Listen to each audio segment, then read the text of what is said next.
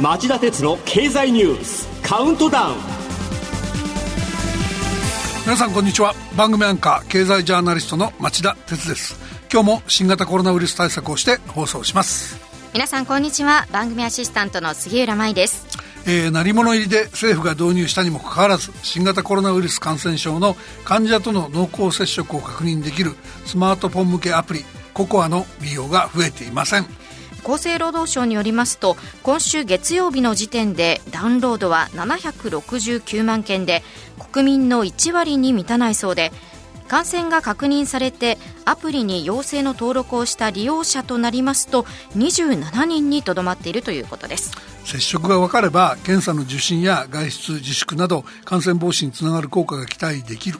で日本のアプリは政府がデータを管理しない仕組みになっておりプライバシーの保護の度合いが高いと説明しているもののそれでも個人情報が管理されるのではないかという不信感が根強くあることからダウンロードが伸びない原因とされています。政府はダウンロードした人が1割でもそれなりに、えー、効果があるといい早期の1200万件ダウンロードを目指すと話してるんですがで期待しているのが各業界団体の感染防止感染拡大防止の、えー、ガイドラインに盛り込むよう働きかけていくっていう話なんだそうです。はい。だけどまあ実は僕もまだいろんなバグがありそうで気になってダウンロードしてないんですが、えー、杉浦さんしてます？私も様子見でしてまだしておりません。ですよね。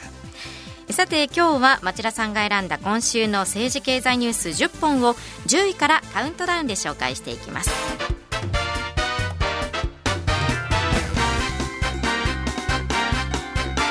町田哲郎経済ニュースカウントダウン。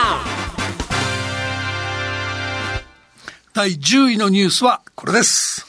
UAE の火星探査機を搭載した H2A の打ち上げが成功。三菱重工業は月曜 UAE アラブ首長国連邦の火星探査機ホープを載せたロケット H2A の打ち上げに成功したと発表しました。今回の探査機は中東の国が飛ばす初の火星探査機で来年2月に火星を周回する軌道に入る計画です。UAE は石油に依存する経済体質から脱却するため宇宙探査に力を入れており2117年に火星への移住計画を実現する目標を持っています。えー、H2A の海外ユーザーからの受注は今回が4回目。H2A と同じ世代の H2B を合わせた成功率は98%と世界水準の95%を上回っています。それで三菱重工はこの信頼の高さを武器に次世代ロケット H3 でも、えー、海外からの受注を伸ばしていきたい考えだそうです。続いて9位のニュースは香港国家安全維持法施行を受け、イギリスが犯罪人引き渡し条約を停止。イギリス政府は月曜中国による香港国家安全維持法の施行を受けて香港との犯罪人引き渡し条約を停止すると発表しました。引き渡し条約は国外に逃亡した犯罪容疑者を引き渡す条約ですが香港では司法の独立が危ぶまれており容疑者が中国本土に送られる懸念が生じていました。ジョンソン首相は記者団に人権への影響を考慮した対応が必要だと述べて措置の正当性を訴える一方でバランスが重要だと中国との決定的な関係悪化を避ける意向も示しましたが中国は内政干渉には断固とした措置を取ると強く反発しています。先週もお話しましたが、イギリスでは新型コロナウイルス感染症への初動の対応をめぐって中国に対する不信感が急激に高まっています。その煽りで市民の香港脱出を促す狙いを込めて、香港国家安全維持法の施行直後の7月1日、イギリス政府発行のパスポートを持つ香港住民を対象に、イギリスにおけるえー、滞在期間の制限を大幅に緩和すると正式発表したほか、7月14日には自国の 5G、次世代通信規格のネットワークから中国の通信機器大手、ファーウェイの製品を2027年までに完全に締め出すことも決めたばかりでした。8位のニュースはこれです。ファイザーのワクチンは免疫防御機能が長期間持続化。アメリカの製薬大手ファイザーは月曜ドイツの製薬ベンチャービオンテックと共同開発している新型コロナウイルスのワクチンについてキラー T 細胞と呼ばれる免疫システム反応を引き起こすことを確認したと公表しました。この T 細胞はウイルスを攻撃する働きを持ち抗体が体内から消えた後もウイルスへの防御機能を持ち続けるとの研究があることから今後大規模な治験で実証を進めるとしていますえー、ファイザーは早ければ今月中にも最大3万人を対象とした治験に進む計画で、うまくいけば今年の末までに1億本、来年には13億本の,、えー、ワクチンを供給できるようになるとしています。続いて7位のニュースは。特措法の解釈変更で個別店への休業要請を可能にすると政府が答弁。曖昧だった改正新型インフルエンザ対策特別措置法24条の解釈を変更して政府による緊急事態宣言が発令されていなくても都道府県知事が個別店舗に対して休業要請することに道を開く方針を月曜政府が打ち出しました。西村経済財政再生担当大臣が記者会見で内閣法制局と議論を進めていると述べたもので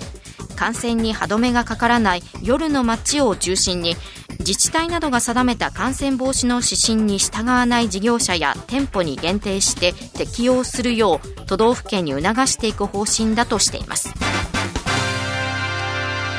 えー、僕も 条文確認してみましたが、ええ、改正新型インフルエンザ対策特別措置法24条第9項は、都道府県対策本部長が必要であると認めるときは、講師の団体、または個人に対し、必要な協力の要請をすることができるとなっており、自治体から個別店に休業を要請できるか曖昧だとの指摘が出ていたことに対処するって言うんですね。はい、だけど、要するにあれだけ夜の街の感染が指摘されながら、なんでもっと早く対策やらないんだっていう、その安倍政権の新型コロナショック対策の典型なダメさ、遅さを浮き彫りにする話で、今頃ようやく検討してるってなんじゃってことですよね。で、しかもこれ、店舗が仮に応じなくても罰則ないんです。はあ店の名前も公表できないんです。つまり、ザル法の適用がようやくできるかもしれないっつってんですよね。さっさと国会でも開いて、特措法の再改正やるべきだと僕は思いますよ。安倍さん聞いてますか？ぐずすぎますよ、この対応は。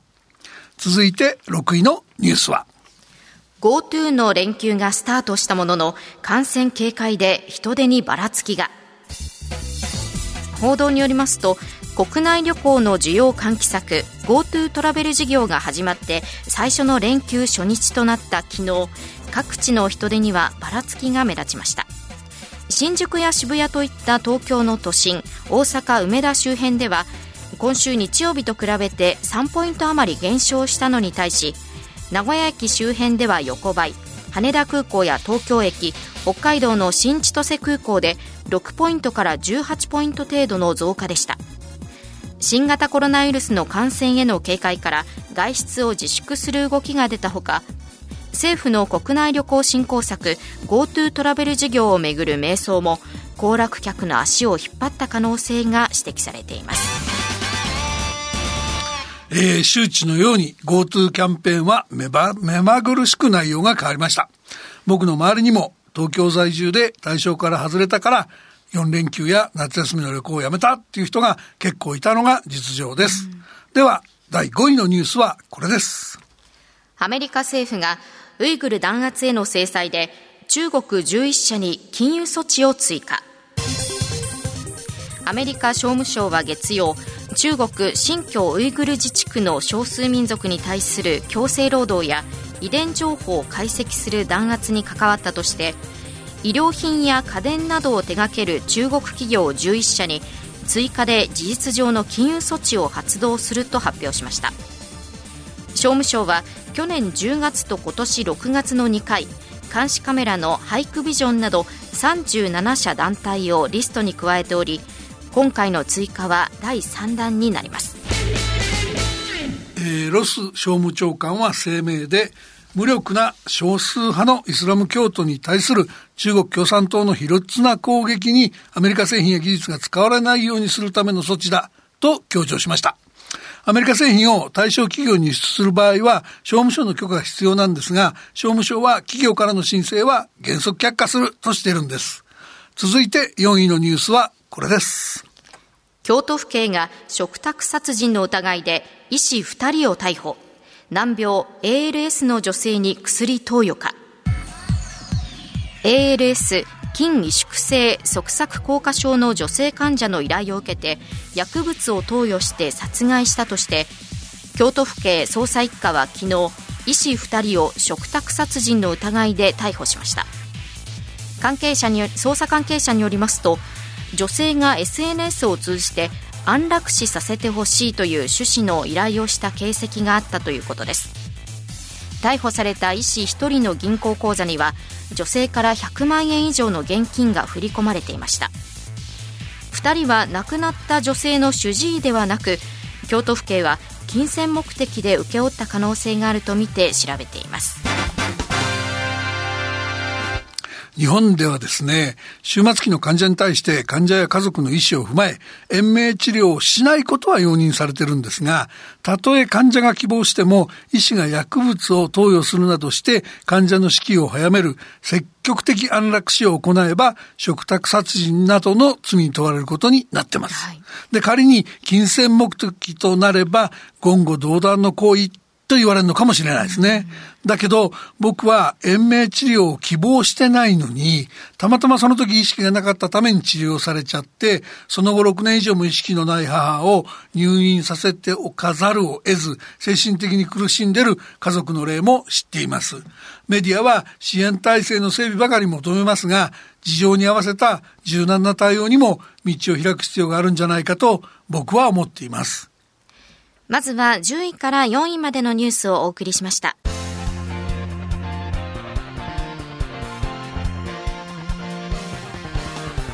町田鉄の経済ニュースカウントダウン。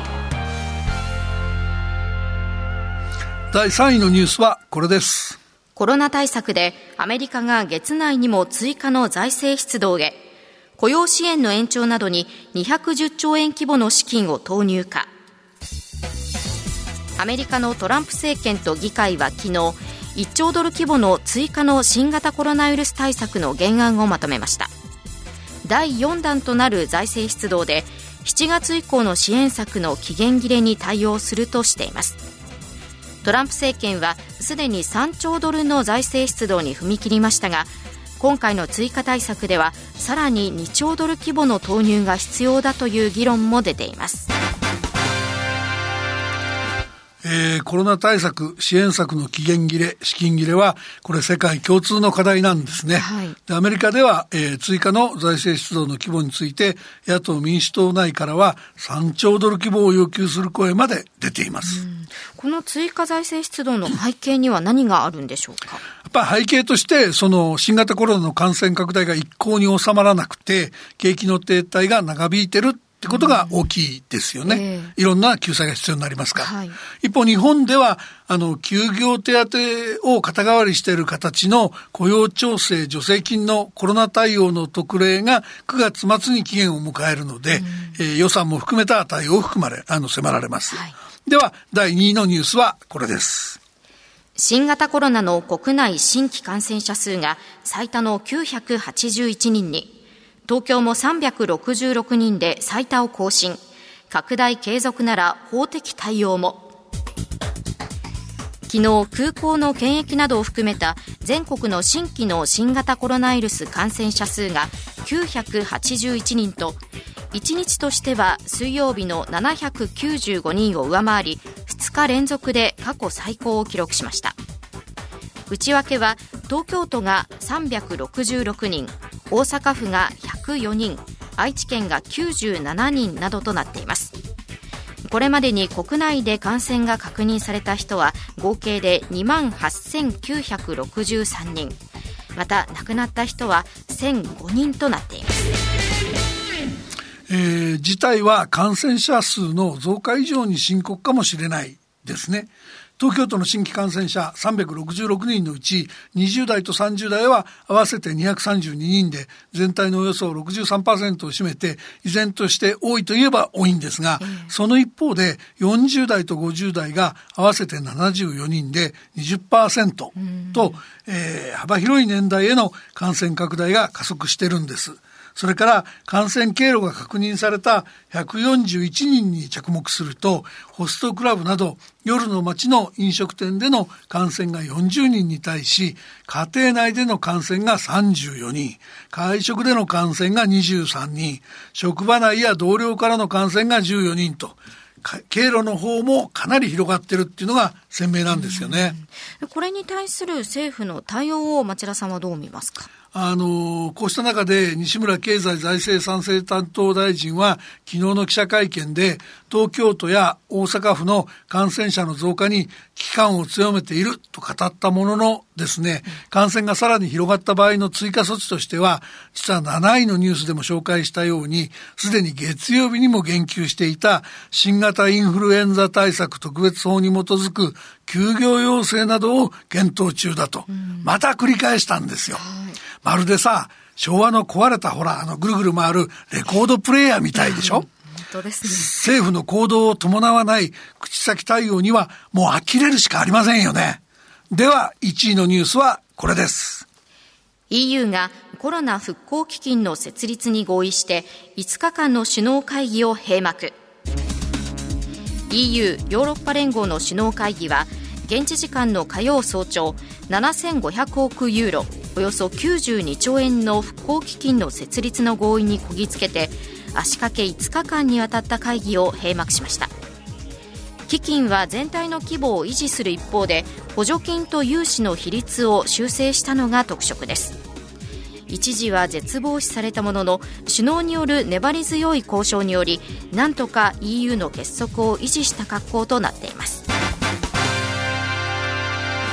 基金はコロナショックで大きな被害を受けたイタリアやスペインなど南ヨーロッパ諸国を支援するためのものです。はい、で、この合意については僕非常に意義深いと思っているんで、ええ、夕方5時35分からの町田鉄の経済ニュース深掘りで、えー、きっちり取り上げたいと思います。以上、町田さんが選んだニュースを10位からカウントダウンで紹介してきました。今日の放送後期はお休みです。さて来週はラジオ日経の働き方改革で夏休みを取らせていただくため録音でいつもとは違う内容でお送りしますご期待くださいそれではこの後5時35分から再びお耳にかかりましょうさようなら